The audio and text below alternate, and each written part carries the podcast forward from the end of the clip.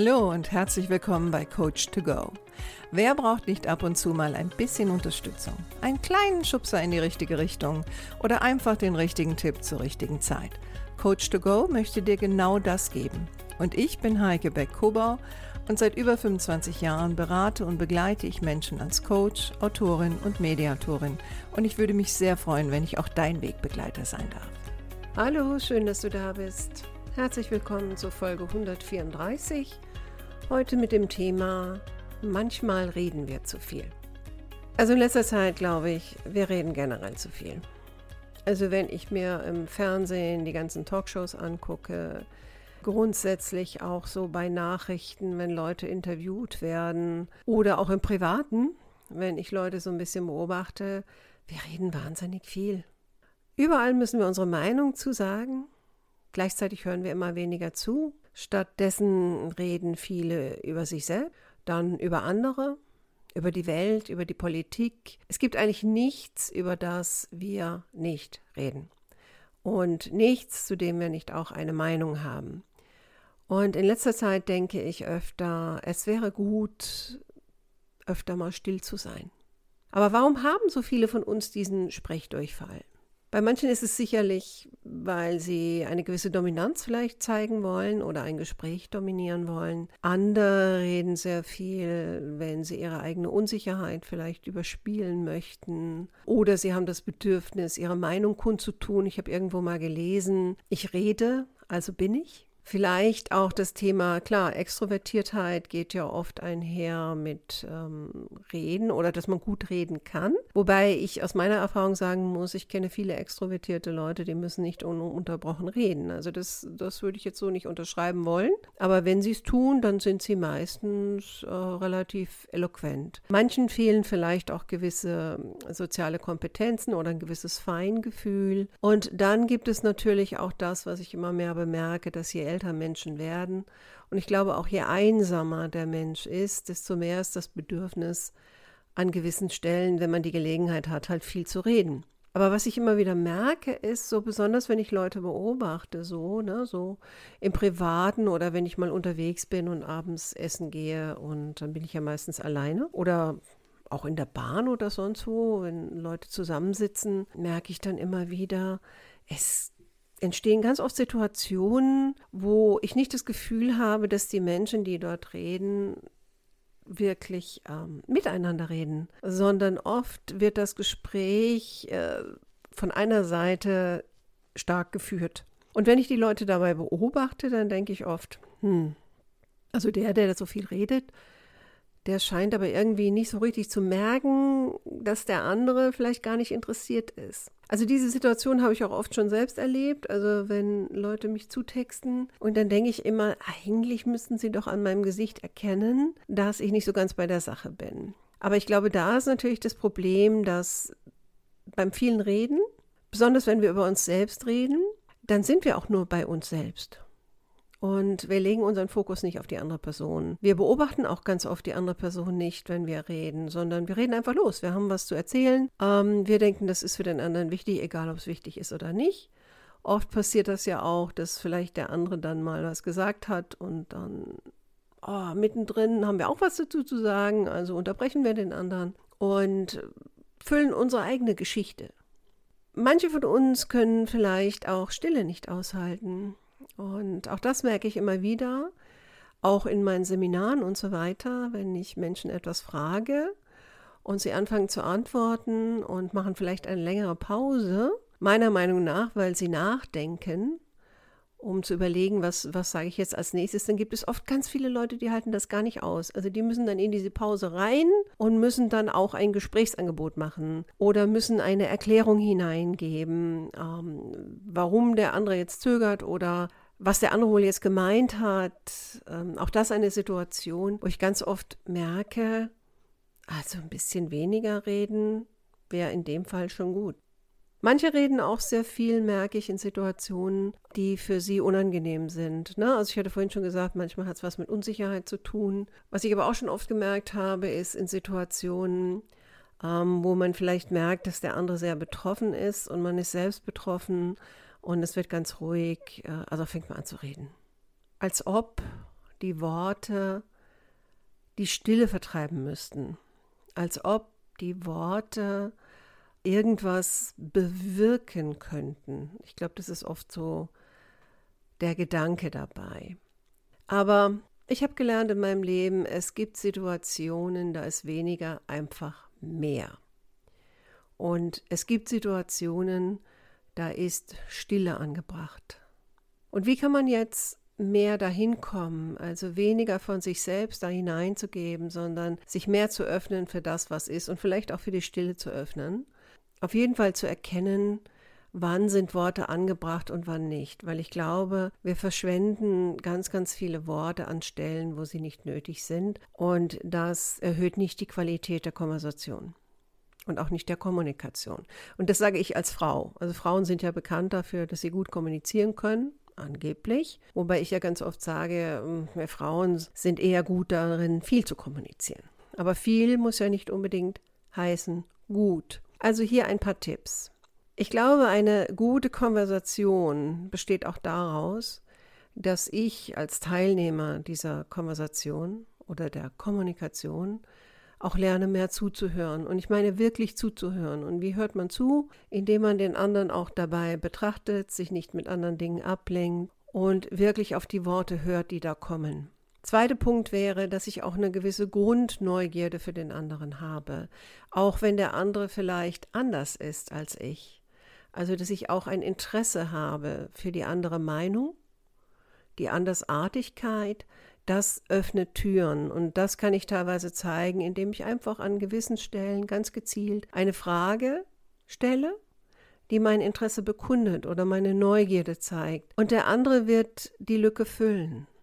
Grundsätzlich hat es natürlich auch was mit Haltung zu tun. Ne? Geht es in der Kommunikation und der Konversation, geht es um mich oder geht es um den anderen? Also wir kommunizieren ganz oft aus dem Punkt heraus, eigentlich geht es nur um mich.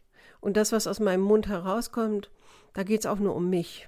Meine Meinung, meine Erlebnisse, ähm, meine Einstellung und so weiter und so fort. Und der andere bleibt so ein bisschen außen vor. Also ich erlebe ganz, ganz oft, dass Leute gegeneinander reden, aber nicht miteinander. Und ich glaube, dafür braucht es auch eine gewisse Offenheit die Neugierde, das Interesse und die Offenheit für den anderen oder die Andersartigkeit oder vielleicht auch für etwas Neues, oder etwas Ungewöhnliches. Natürlich weiß ich auch, dass manche auch reden, weil sie Angst haben. Sie haben Angst vor dem, was da vor ihnen ist und versuchen, die Situation zu dominieren. Aber das ist dann keine, kein wirklicher Dialog. Das ist dann wieder ein Gegeneinander anreden. Und natürlich lernen wir das auch teilweise. Ich meine, schauen wir uns mal Talkshows an. Die Leute reden auch nicht unbedingt miteinander, die reden auch eher gegeneinander.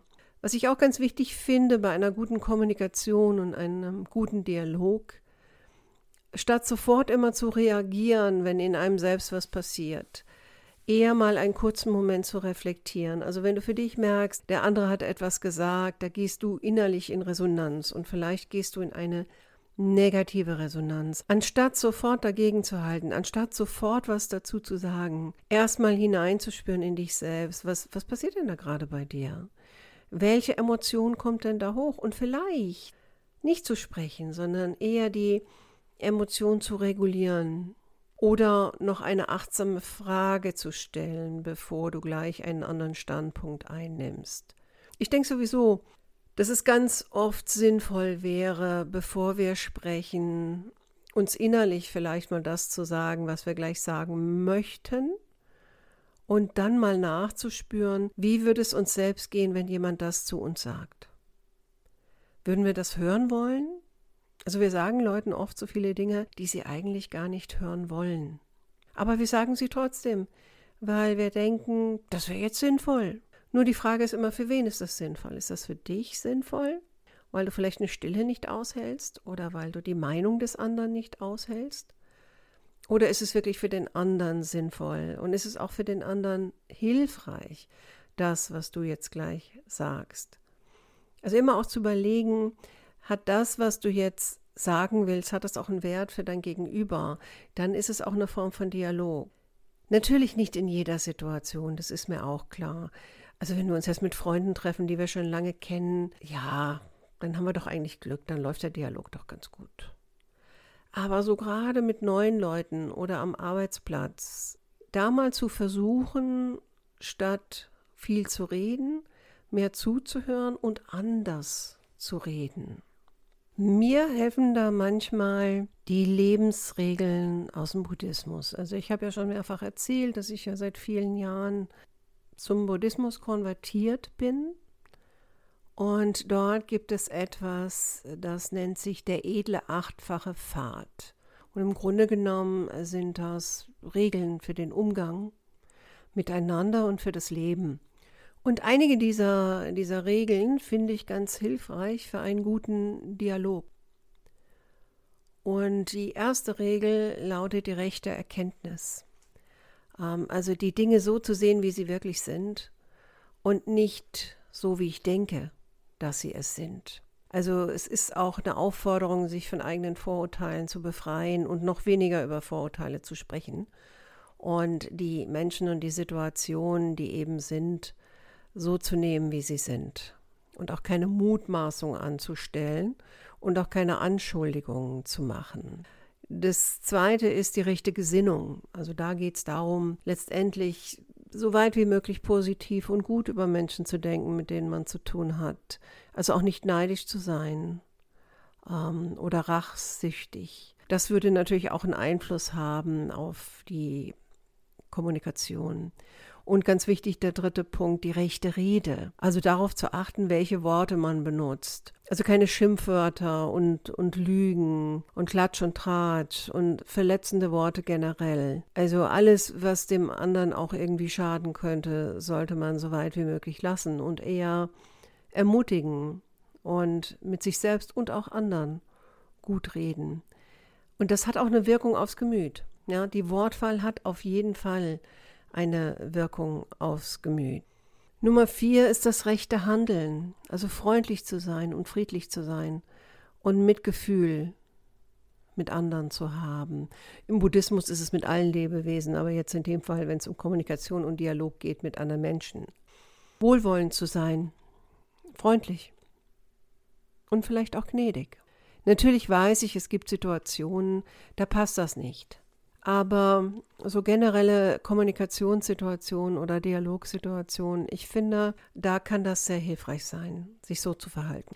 Eine weitere Regel wäre die rechte Achtsamkeit. Achtsamkeit ist ja jetzt etwas, das geht ja schon seit Jahren ähm, durch unsere Gesellschaft. Es gibt genügend Bücher darüber und letztendlich der Ursprung hat ja auch viel mit Buddhismus zu tun und dann ähm, das Christentum hat ja auch den Aspekt der Kontemplation, was ja im Grunde genommen auch eine Form von Achtsamkeit ist. In der Kommunikation bedeutet es, achtsam im Moment zu sein und präsent zu sein. Also heißt, ich nehme die Person wahr, die mir gegenüber sitzt oder steht und ich höre auch zu.